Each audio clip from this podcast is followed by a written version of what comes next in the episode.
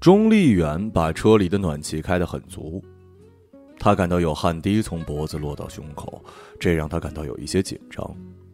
他想把暖气关掉或者调小一点，但他们才见过两次，交谈的话不超过二十句，不敢随便乱动。他又想把厚外套给脱掉，手指捏来捏去，几次碰到扣子，最终还是放弃了，只能保持原来的姿势，把脸埋进羊绒毛巾，一动不动。车缓慢的行驶，似乎在故意拖延时间，穿过接二连三的路灯，眼前的光灭了又亮。由于是郊外，车少人少。道路空旷，两旁是几块荒凉的田地，断断续续的电线杆。这块原本是县城，最近几年被划到了市区。可怜的是，建设速度比车速还慢。他快要毕业了，这里仍然是土里土气。远处有一个霓虹灯的招牌，字体闪闪发光。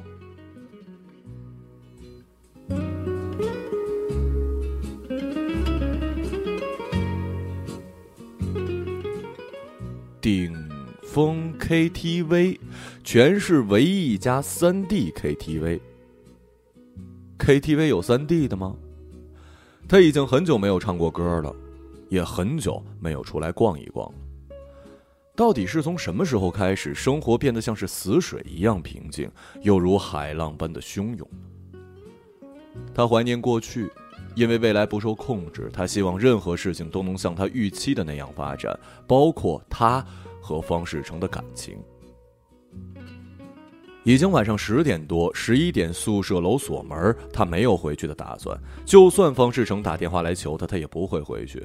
一个恶毒的想法冒出来，他要冷笑着告诉方世成，他和他的兄弟在一起，他要和他的兄弟待一整晚。他握着手机，掌心热得出汗，眼角余光偷偷打量着钟丽媛。他算不上好看吧，个子高，皮肤黑，瘦骨如柴，单眼皮儿。但是在方世成所有的朋友中，他对他的印象很深刻。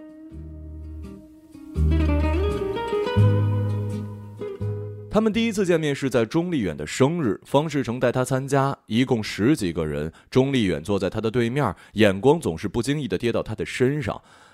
他对这样的事情很敏感的。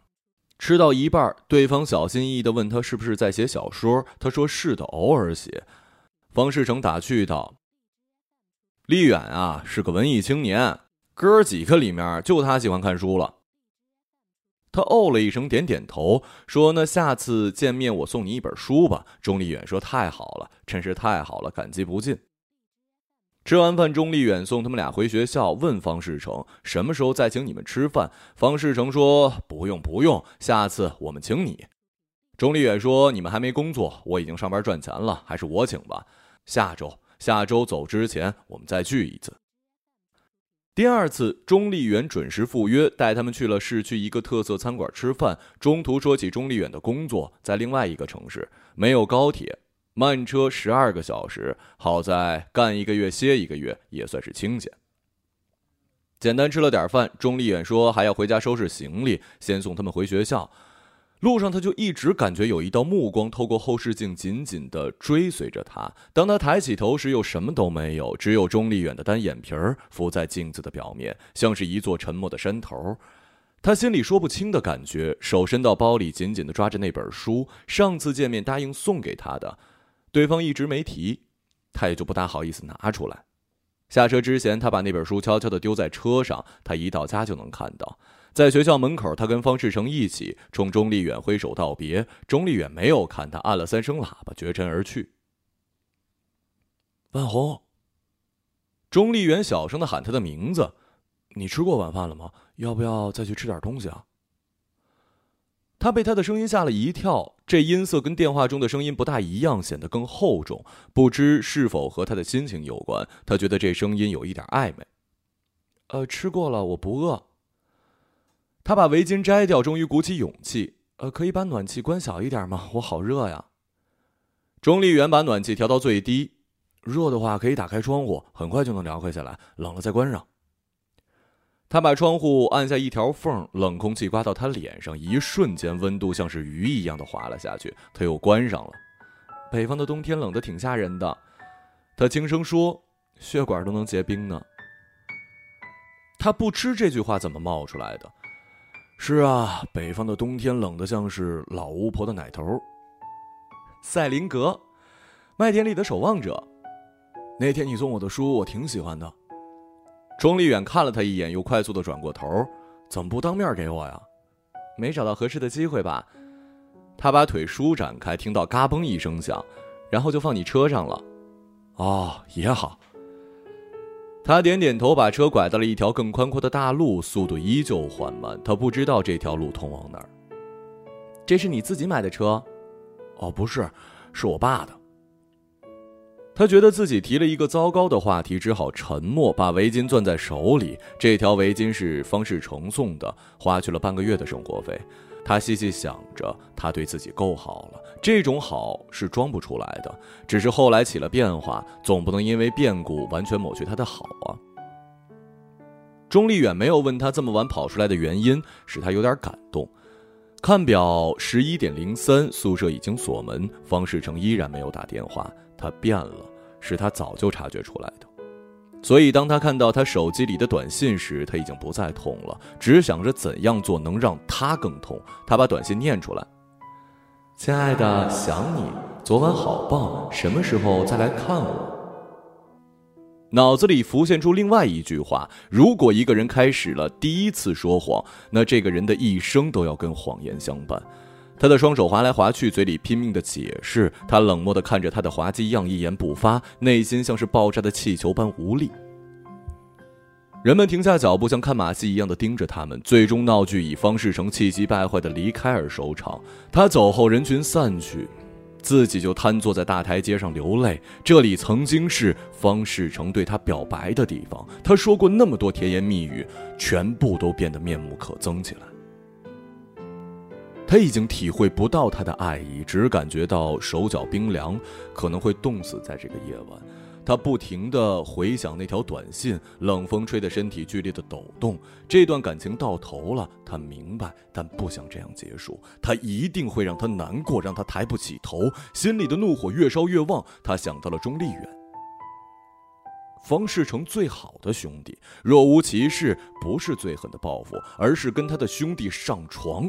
他知道。钟丽远一定会来找他。钟丽远生日过后，万红做过一个梦，他没有说给任何人听。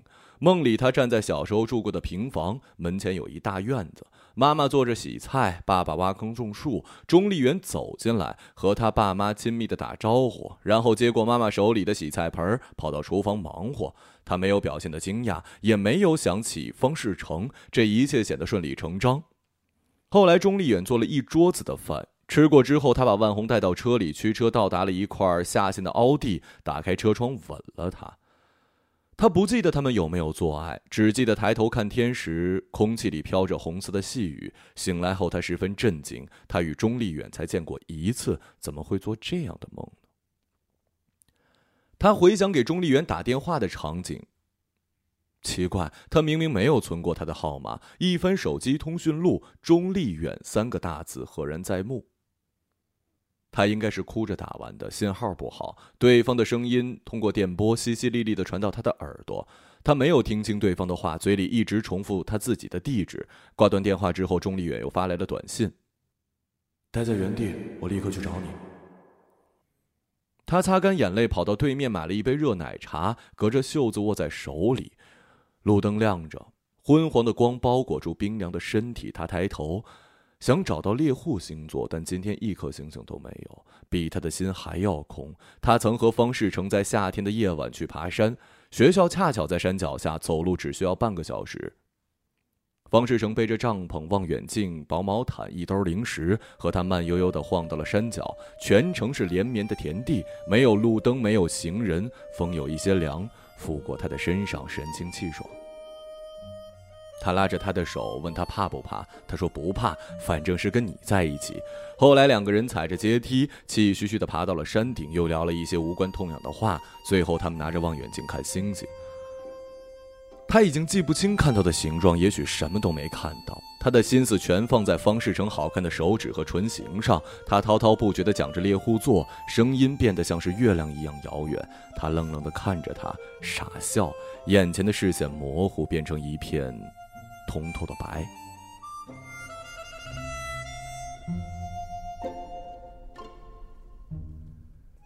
方世成突然停止说话，坐在他的身边，搂着他的肩，等了几分钟。方世成说：“真安静啊，整个世界仿佛只剩下我们两个人了。整个世界仿佛只剩下我们两个人。”他望着学校门口的牌匾，嘴里喃喃的这句话。这时，钟立远的车停在他的面前，他打开车窗，沉默的看着他。他低下头，绕着车走了一圈，打开车门，钻了进去。我们一会儿去哪儿？万红嗫嚅着，车速更加缓慢。钟立远似乎也没有方向。嗯，你想不想去唱歌？唱一晚上？对，不想，唱夜猫党太累。我晚上需要休息，我今天太累了。呃，好，那找个地方休息行吗？嗯，真是不好意思，这么晚给你打电话。没事儿，不麻烦，只是你千万别出什么事儿，晚上这片不安全。其实他想去钟立远家里，他希望钟立远能带他回家，而不是酒店。对于他来说，酒店显得不近人情，回家总能代表点什么。他知道钟立远家在哪儿，准确的说是他哥哥家。钟丽媛有一亲哥哥已经结婚，在附近买了房，但是他们常年待在乡下，那套房子空了出来，大多数时间钟丽远一个人住。这当然是方世成告诉他的了。每次他醉酒回不去学校，都要借住在那儿。他还告诉过他，钟丽远交过一个女朋友，两人同居过一段时间，就在那套房子，没多久就分手了。他问分手的原因，方世成说，因为他女朋友胸小，不会打扮，土里土气的。那时他还没有跟钟立远见面，先留下了一个糟糕的印象。见过之后，他的直觉告诉他，钟立远不是那样的人。车里的温度正好合适，万红平静下来，心脏落回胸腔，路越来越难走。车翻过减速带，像撞在弹簧上，忽高忽低。他注意到钟立远无名指上的戒指，古铜色，雕着密密麻麻的图案。他想到第二次见面，钟立远说他在地理杂志上看到过几张图片，西班牙的跳蚤市场非常喜欢。他对一切年代久远的东西都感兴趣，经常去二手店淘一些稀奇古怪的小玩意儿。他问钟立远是不是喜欢复古风，他说可以这么理解。方世成惊讶地说：“他可不喜欢二手东西，好运气全被别人用光了，只剩下厄运，不吉利。”万红说：“没什么关系。”二手的更有味道，他就经常买一百年前的衣服，俗称古着，从国外千里迢迢运到中国沿海城市，再通过互联网卖给不同的顾客。现在他身上套着的就是一件古着大衣，厚实柔软，充满着时间的气味。你的戒指是哪儿买的呀？哦，这个呀，云南买的，好看，异国元素。是。他点头，突然拐进了一块空地，停在了一堆沙子前，没有灯，但是很亮。他抬头看到了一枚巨大的圆月，月光一片片往下掉，掉在车上、树枝上、土地的小裂缝里。他惊讶地张大嘴巴，揉揉眼睛，依旧是这番场景。周围是整齐排列的树，围成一个圈，包住这片空地，树枝奋力地向上延伸，像是举着兵器的士兵。他想到了那个跟钟立远有关的梦。月亮真大呀，含着模糊的红色。这是哪儿啊？原来是个工厂，我小时候经常来。后来我爸妈下岗，这儿也拆没了。哦。他点头，不知道该说什么。我想让你听几首歌。他说着，打开音箱，顺手关了车顶灯。月光钻进车里，他的黑羽绒服亮亮的。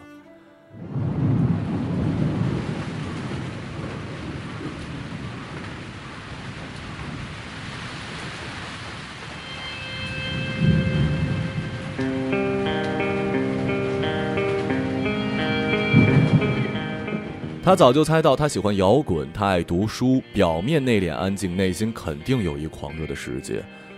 自己是很少听摇滚的，大多数时候他需要平静，放着舒缓的音乐，一个人躺在宿舍哭一哭，哭是很好的发泄方式。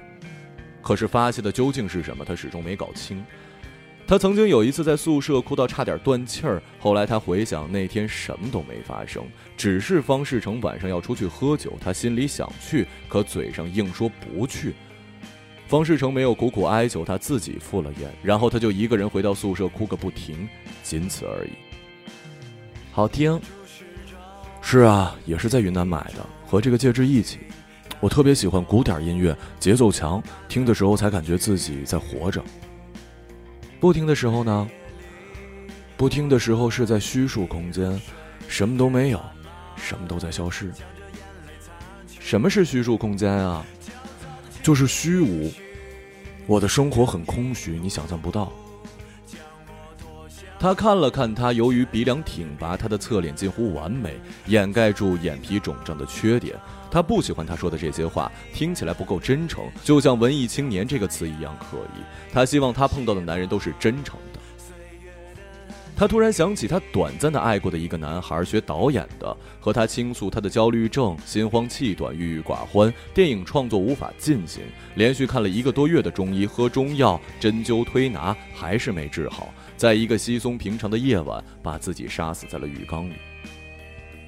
他说：“他的焦虑来自于对众生的怜悯，明知道他们做的是错事，却无法制止，只能看着人们不停地坠入深渊，这让他无法直视自己。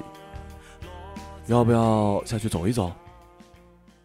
钟丽远提议。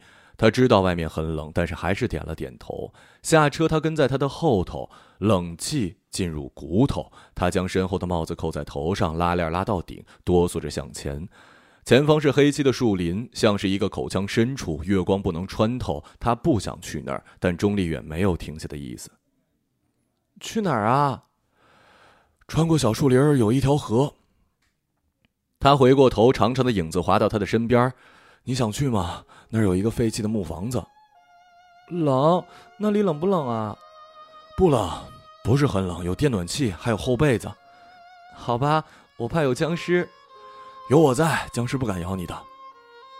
他像是预谋好了一般，自然而然的拉起他的手，走个几分钟就能到了。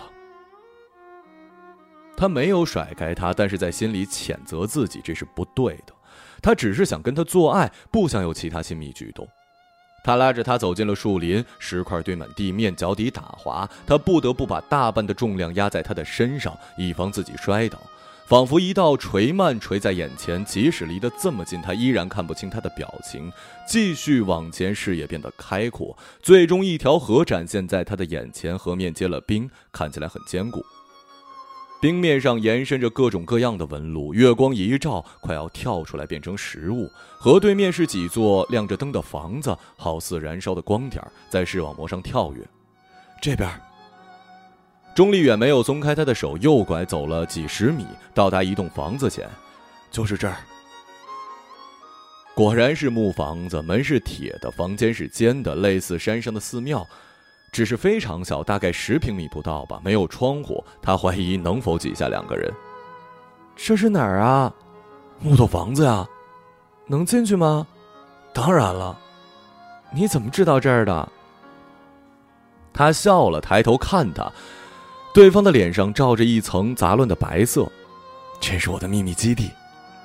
真的，真的，我夏天发现的，应该是看门人住的。他们看管旁边的桃林，现在已经不种桃了，所以屋子也荒废了。他拉着他绕着房子转了一圈，怎么样？这个门是我后来找人安的，我每个月给负责的老头一百块钱，他才同意让我住着。偶尔吧，无聊的时候回来这里发呆。他摸着他的手心儿，别告诉别人啊，这是秘密。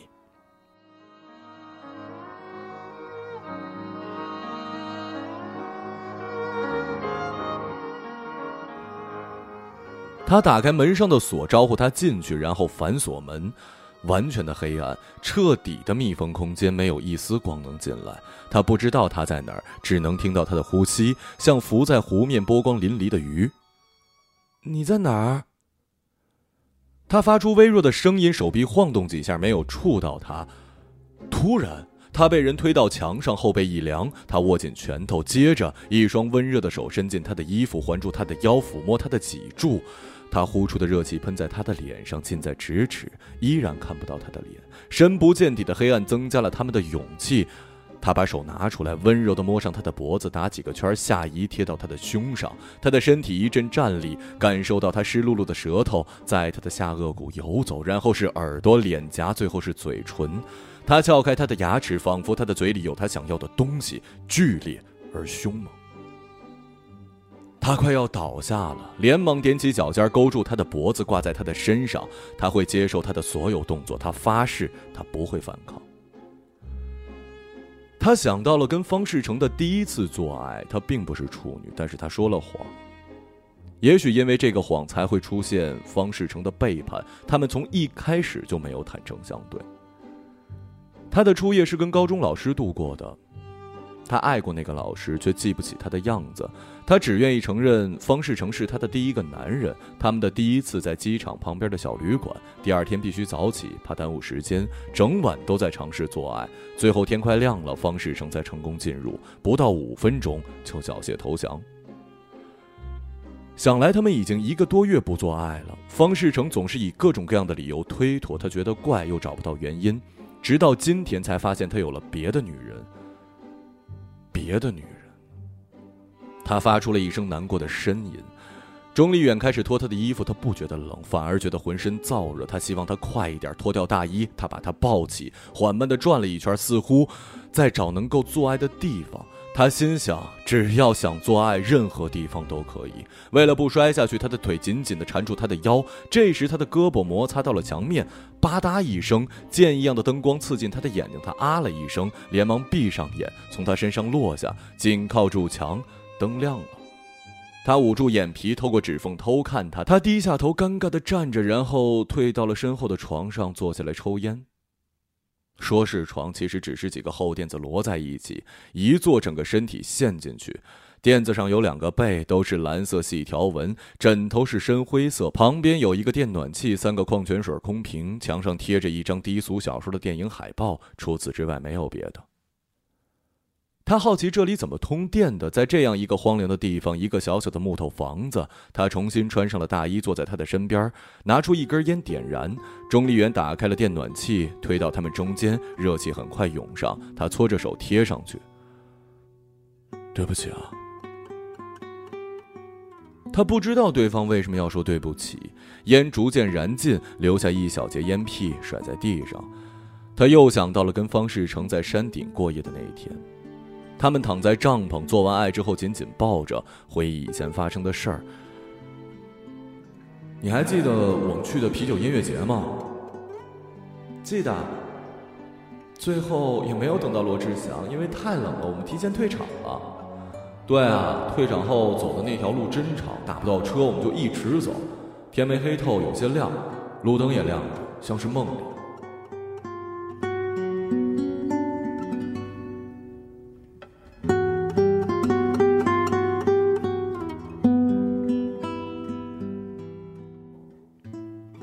他想不通，他们在经历了那么多美好，他怎么会爱上别的女人呢？爱情是如何消失的？他突然冒出这么一句话，又点上了一根烟。不知道。他吐出几个烟圈，雾气很快消失在了空气里。我想应该是一点点消失的。我觉得也是。一开始是增加的，到达顶点之后就开始减少，最后完全消失了。他觉得自己快流泪了。可是顶点是什么时候到达的，谁也不知道。不管是身在其中的人，还是毫不相干的人。是的，但是一切都会好起来的，失恋也会好起来的。他想解释，他没有失恋，只是方世成爱上了别人。但一想，这跟失恋有什么区别呀？他不再爱自己，就等同于分手。他不会跟一个不爱自己的男人纠缠不清。这样一来，他做的一切有什么意义呢？十二点，他盯着钟丽远，他的脸上有一种特别的安详，像是暴风雨过后的树林。十二点，如果他还没有打来电话，我们就做爱吧。他从口袋里掏出安全套，是昨天买的，预示着上天的安排。还有十分钟。钟丽远拿起手机看了一眼，要是这样你能好受的话。他打开手机相册，几乎全是他与方世成的合影，大连拍的、云南拍的、台湾拍的。他们去过那么多地方，也许爱情就是这样散落的。他安慰自己，反正要毕业了，各奔东西，谁也见不到谁，忘记不会太简单吧。他把照片一张一张删除，又删掉朋友圈与微博，最后屏蔽他的动态。屋子里的气温逐渐升高，他开始冒汗，水泥墙面坑坑洼洼，有一块凸起，像是人的眼睛。钟丽远的呼吸使他想到了海面。他想问问他是否喜欢他，或者是否喜欢过他。然而，时间流逝的声音击打他的心脏，最终使他制止了这种愚蠢的想法。纯粹，他想，长久以来他都一直渴望纯粹的关系，不该被爱或者喜欢打破的。方世成的电话没响，他呼出一口气，说不上什么感觉。到时间了。他脱去大衣，拉起了钟丽远的手。今天有你在我很开心，谢谢你。钟丽远也把外套脱掉，钻进被子。来吧，躺在我的身边。他把枕头扔在地上，你可以枕着我的胳膊。他先去关灯，在黑暗中缓缓前行，抵达他的身体。他紧紧抱住他。要是有个窗户就好了，我就能看清你的皮肤了。他没有回答，在黑暗中脱光衣服，翻到他的身上。你好瘦啊，真的。一件件脱掉他的防备，他的身体抖个不停。你冷吗？不冷。他们赤身裸体的贴在一起，像两条光溜溜的鱼。他吻他，他的手掌很烫，来回移动，快要把他的皮肤点燃了。最后，他终于抵达目的地，摸了一会儿，缓慢的进入他的身体。他觉得疼。指甲太硬，他不习惯这种方式，他宁可他进入正题。他把他的手指小心翼翼的拿出来，抱住他。你喜欢什么姿势啊？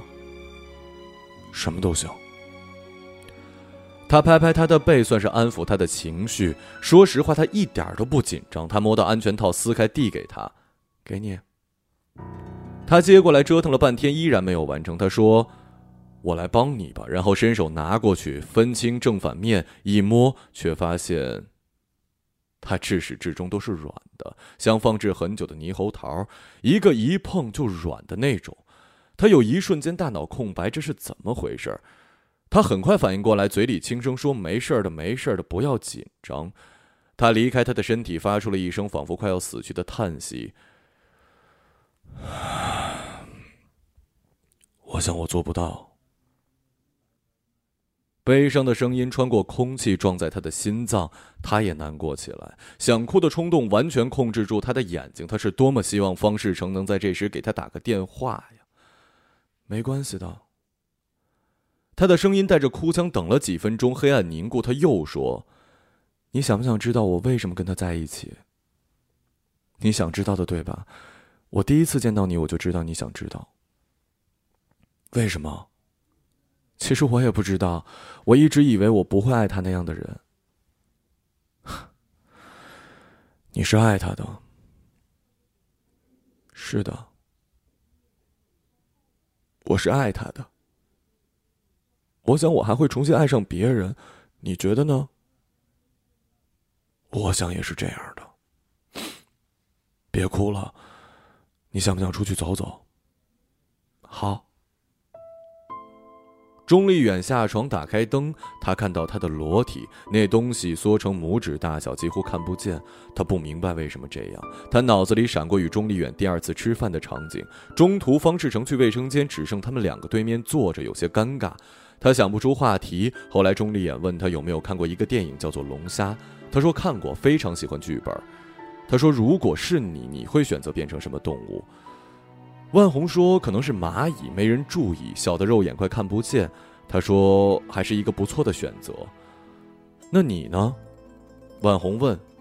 “我想做骆驼，去沙漠里生活，无边无际的沙漠，除了沙子还是沙子。”你喜欢沙子？不是，我喜欢一眼望不到头的生活。他们穿好衣服离开小木屋，去哪儿啊？去河那边吧，怎么样？也好，我不想走太远。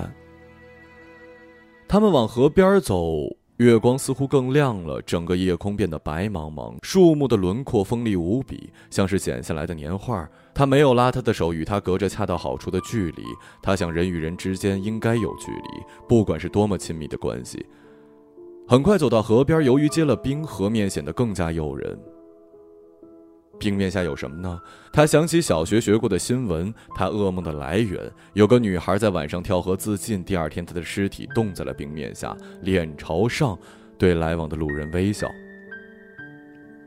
冰面结实吗？当然，冻了快半个月了。我们可以穿过去吗？当然。他小心翼翼地走上冰面，钟离远跟在他的身后。他往前走，身体越来越轻盈，要飞起来。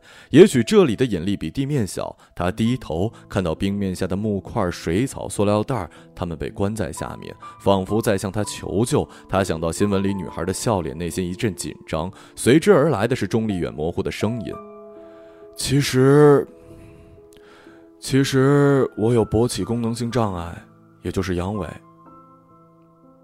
他说着，听不出任何情绪。万红没回头，继续往前走。我从小就知道这是天生的。我大学时有过一个女朋友，本想瞒着她，最终还是被发现了。后来她跟别的男人上了床，我们就分手了。他们快要穿过整条河，他又看到对面的房子，一座连一座，其中有两层，其中有一个两层小楼，又高又长，像是在拥抱其他房子。世成也知道我的事儿，所以用我报复他，估计他也不会相信。我以为我能在你这儿硬起来，就像某种救赎。你不知道我一直相信奇迹，但我似乎搞砸了一切，是吗？他不知道为什么眼泪止不住，难过的快要把他吞没，太疼。他捂着心口，真的太疼了。整个冰面仿佛都在回荡着他的疼。他想转过身说一些安慰的话，但是他的胯骨被诅咒般变得坚硬无比，不能转身，只能继续前进。这个时候，手机铃声突然响了。他停下脚步，掏出手机一看，是方世成。钟丽媛赶上他，与他并排站着，月光笼罩着他们的恐惧。他扫了一眼握紧的手机，备注是“老公仔”。接吧。他看着四周的树，脚下的冰面，又抬头看着空中亮得吓人的月亮，星星都去哪儿了？这一切怎么这么不真实？他感受到了手机奇怪的震动，像是接吻跳动的心脏，快要穿过整条河了。他想，快要到达河对岸了。接吧。他又重复了一遍，声音被风吹到树上。好的。他擦干眼泪，深吸一口气，在铃声消失前的一秒，颤抖着按下了接听键。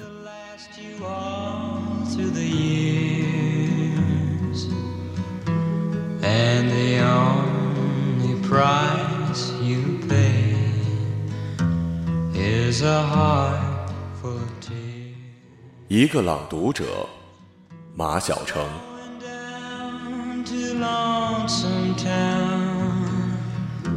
Where the broken hearts stay. Going down to Lonesome Town to cry my troubles away. In the town of broken dreams, the streets are filled